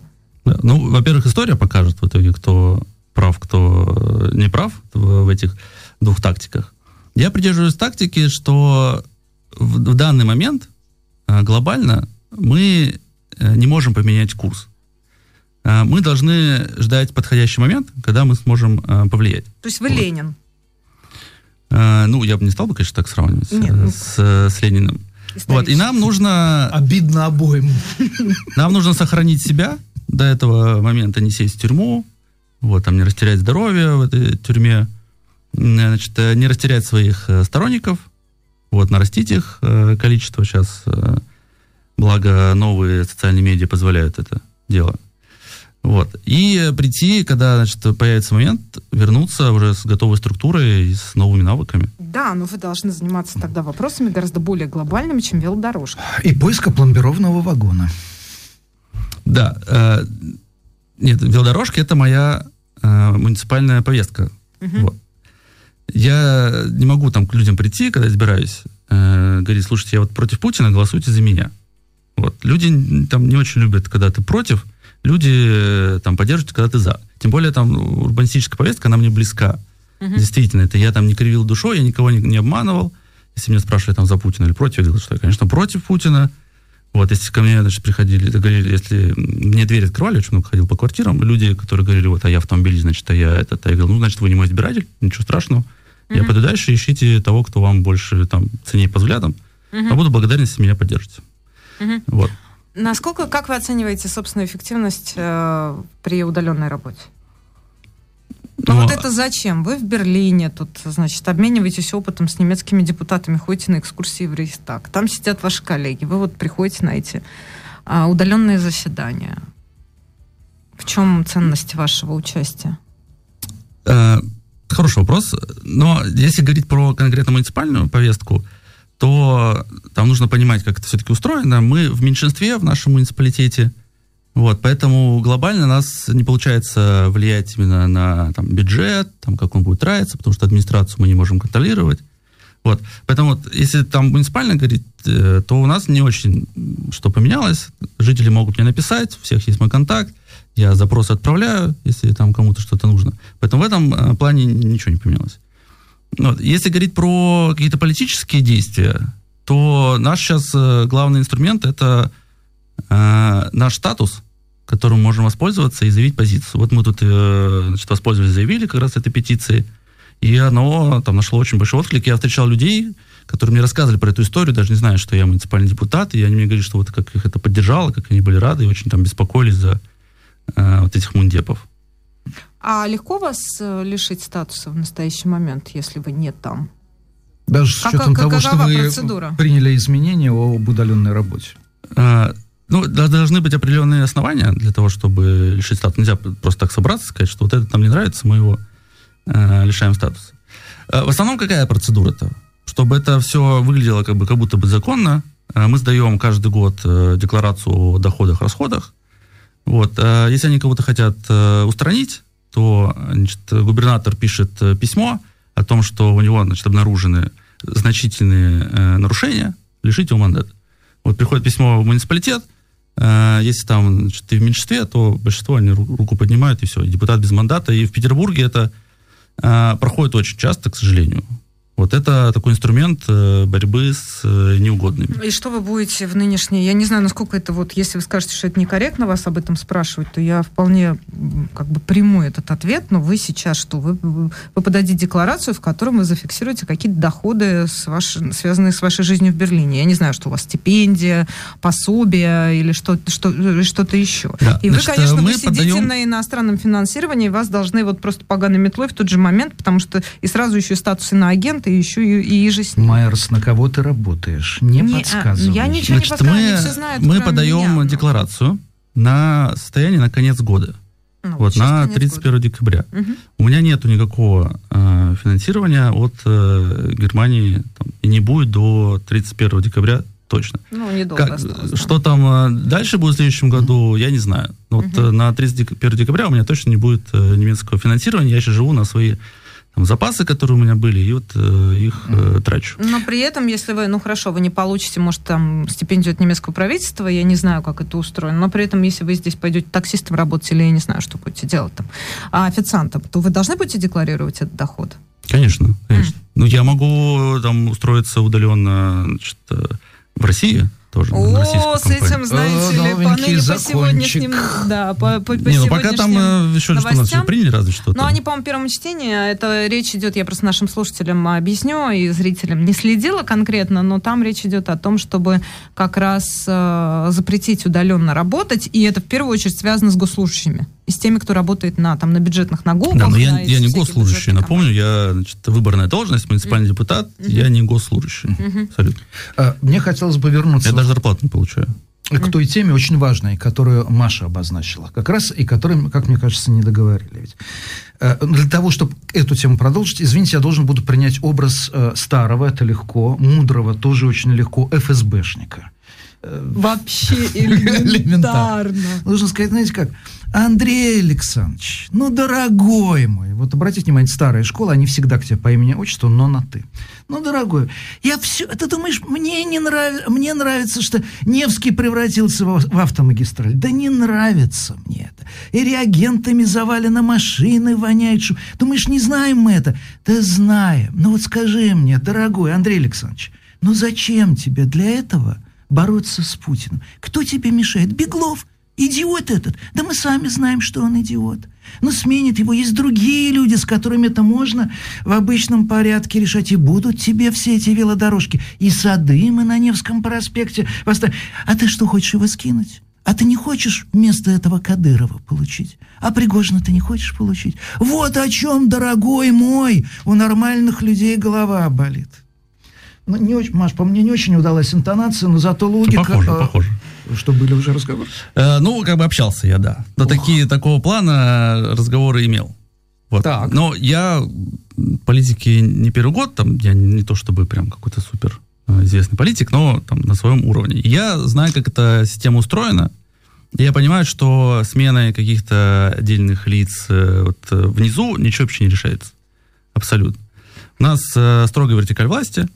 Во главе этой вертикали у нас э, президент. Путин. То есть Путин связан с, с отсутствием велодорожек и с тем, что главные улицы в наших городах что э, Тверская или первая Тверская Имская в Москве, что Невский в Петербурге, что, не знаю, проспект Фридриха Энгельса в городе Иваново, они фактически превращены в огромные, вонючие, плюющиеся грязью автодороги. Ну, это неправда. Ты что, на Тверскую-то наехал? Парковки убрали, тротуары расширили. Что ты гонишь? На Тверской есть проблемы. Не, ну слушай, в конце концов, но это же для автомобилистов в центре Москвы Не нравится, вали. Это не Невский, где в три ряда до сих пор паркуются, как в Москве в 90-е. Давай Нет, сейчас не, на не Невском давно-давно запрещено Ну, в общем, как бы это контринтуитивно не звучало, но да. Конкретно Путин через цепочку, через ту вертикаль, которую он построил, через тех людей, которые они э, расставили по местам, вот в конечном итоге нет, приходит... Докажите это, докажите на примере, например, с петербургской жизни. Вот как то, что наверху в Кремле Путин мешает э, Петербургу быть э, европейским э, городом. Слушай, у нас в Петербурге есть э, губернатор Беглов, да. который не очень э, адекватный в своих решениях принимаемых. И мы ничего с ним не можем сделать, потому что он лоялен Путину, он там встроен в эту коррупционную цепочку, властную вертикаль, и мы с ним ничего не можем сделать. У него есть какое-то свое представление, как нужно управлять городом, которое с нашим не совпадает. И даже если большинство людей а я уверен, что большинство людей с ним не согласно в Петербурге, мы его не можем поменять. Потому что ну, такая почему? система. Выборы? Идите на выборы, меняйте Беглова. А, выборы у нас до электронного голосования, они были не очень честные в плане там, агитации, в плане подсчета.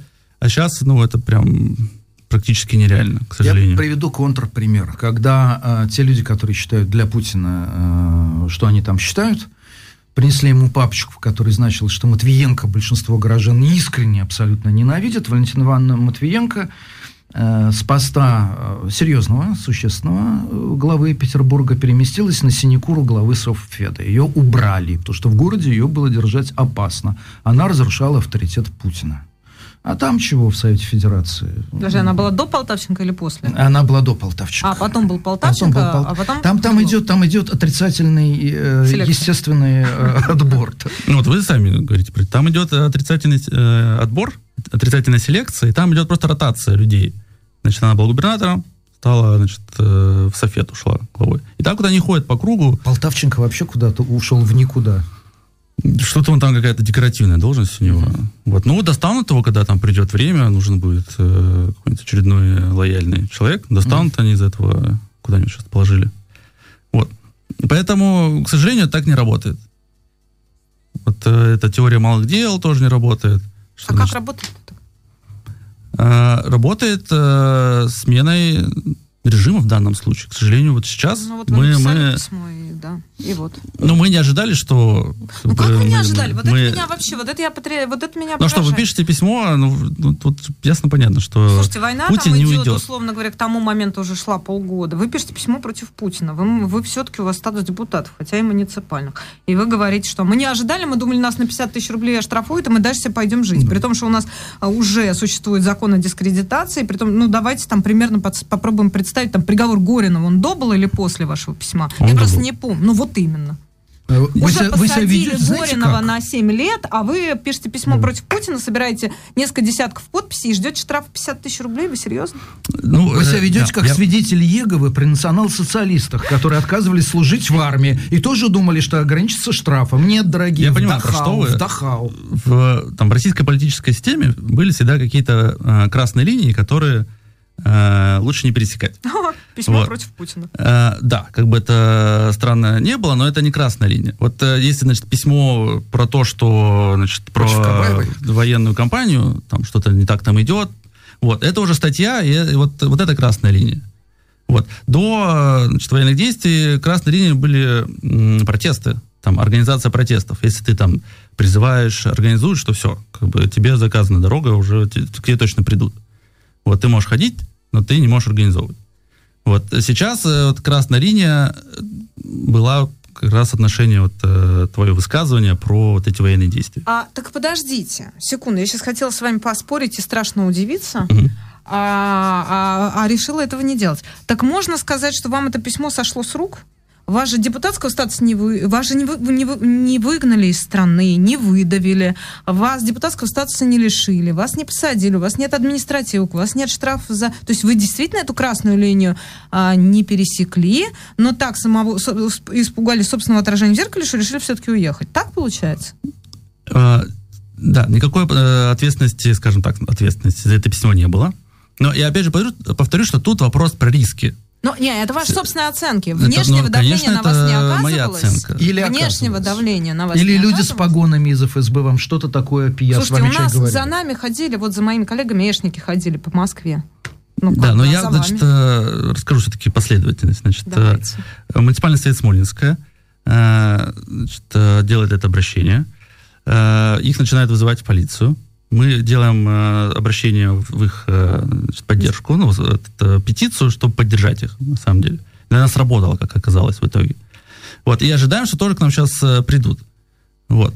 Поэтому вопрос про риски. Готов ли ты там, если на тебя заводят э, протокол, э, и там на, тебя откроют дело, то уже у тебя есть проблема, может быть, с выездом из страны, понимаете?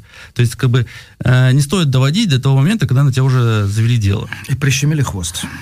Да, но ты вы все-таки пересекли эти красные линии, что вы вынуждены были уехать или нет? Маш, вовсе нет. Почему ты так нет, решила? получается. Потому что против Путина высказывалось огромное количество людей, включая наших с тобой Покажи коллег. мне, пожалуйста, хотя бы одного человека, который имеет отношение к политике, который подписал письмо против Путина и себя, в общем, комфортно или более-менее комфортно чувствует сейчас в Российской Федерации. Референсы какие-нибудь были до вас?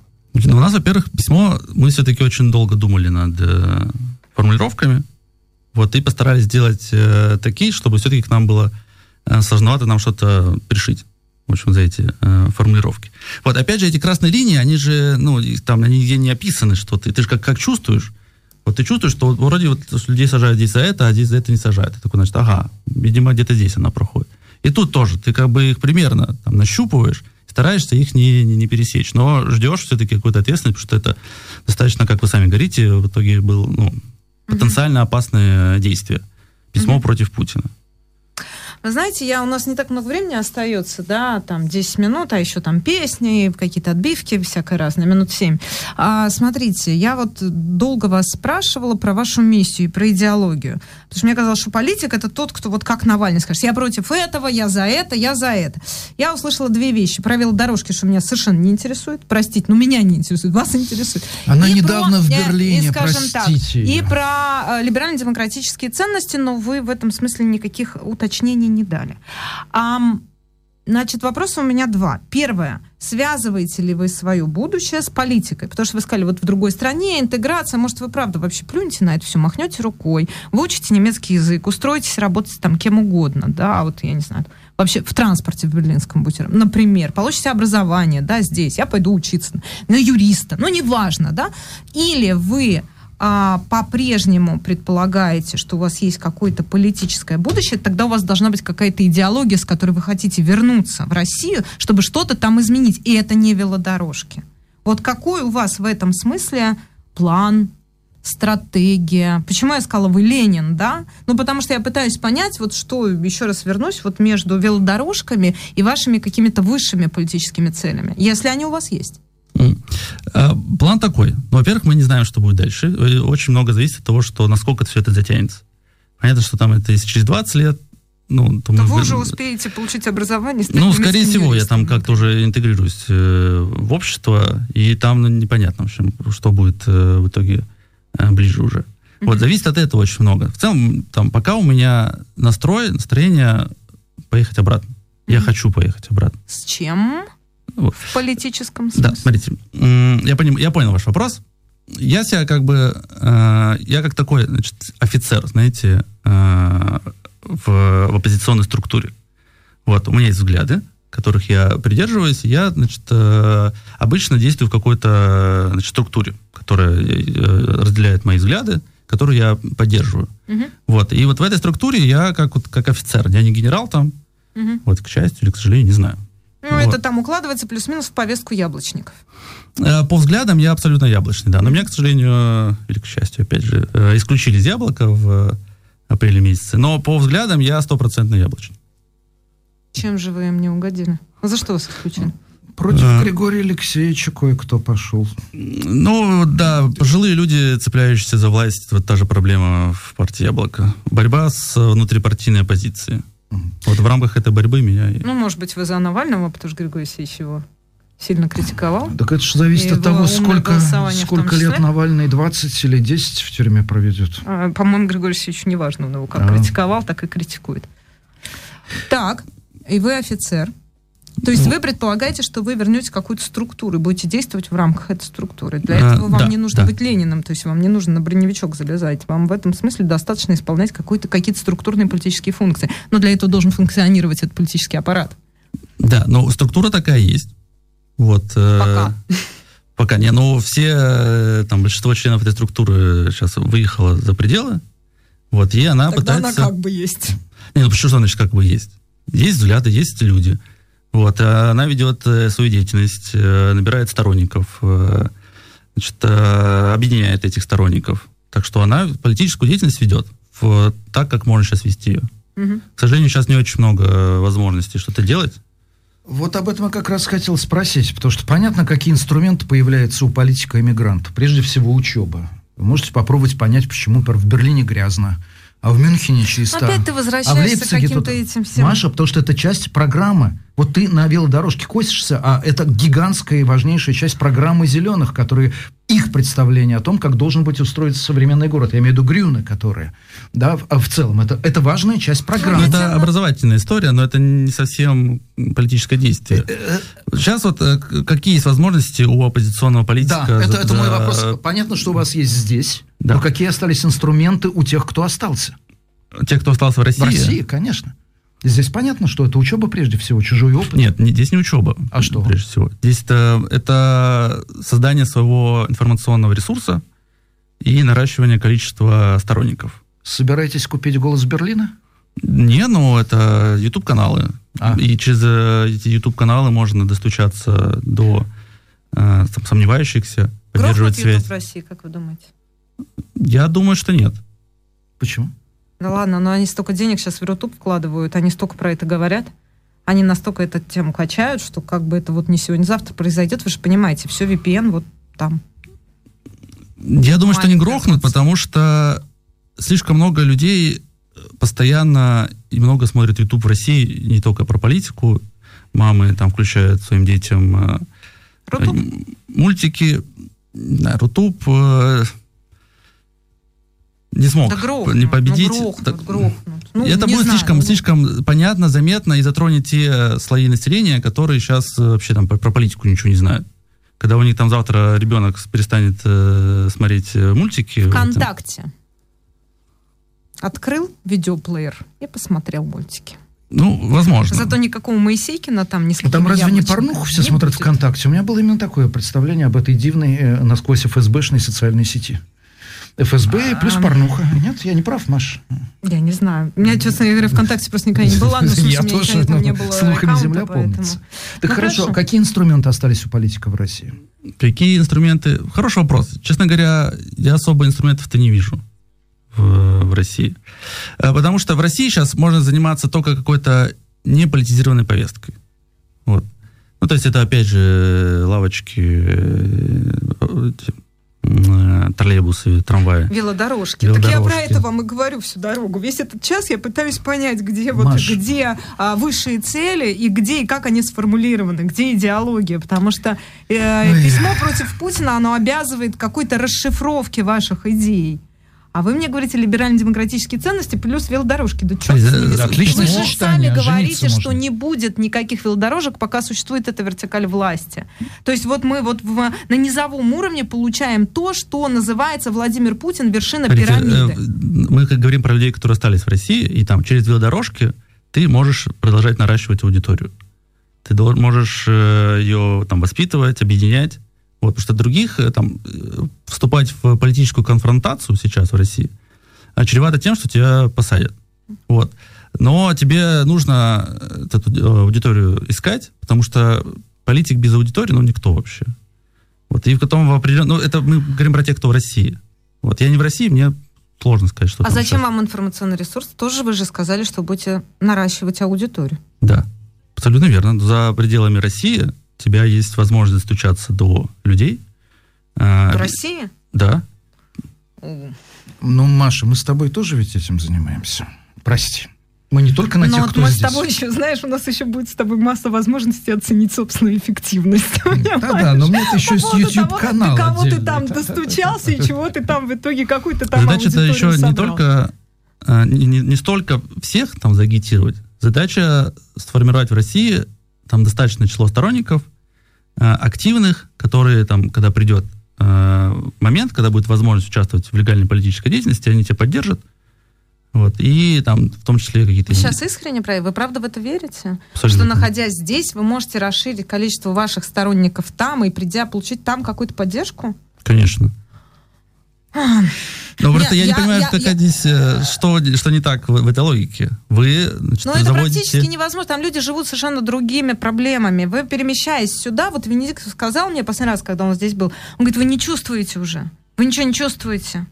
Потому что там совершенно все по-другому. Люди начинают жить хуже. Люди живут внутри там своих страхов, своих там, я не знаю, обстрелов, э, своих санкций, своих обстрелов, своих отсутствующих чипсов Принглс. Если вы теряете это чувство, то вы разрываете, то у вас эта пропасть между вами и вашей аудиторией, она только увеличивается. Это как раз результат вашего присутствия здесь. Безусловно, я побаиваюсь этого.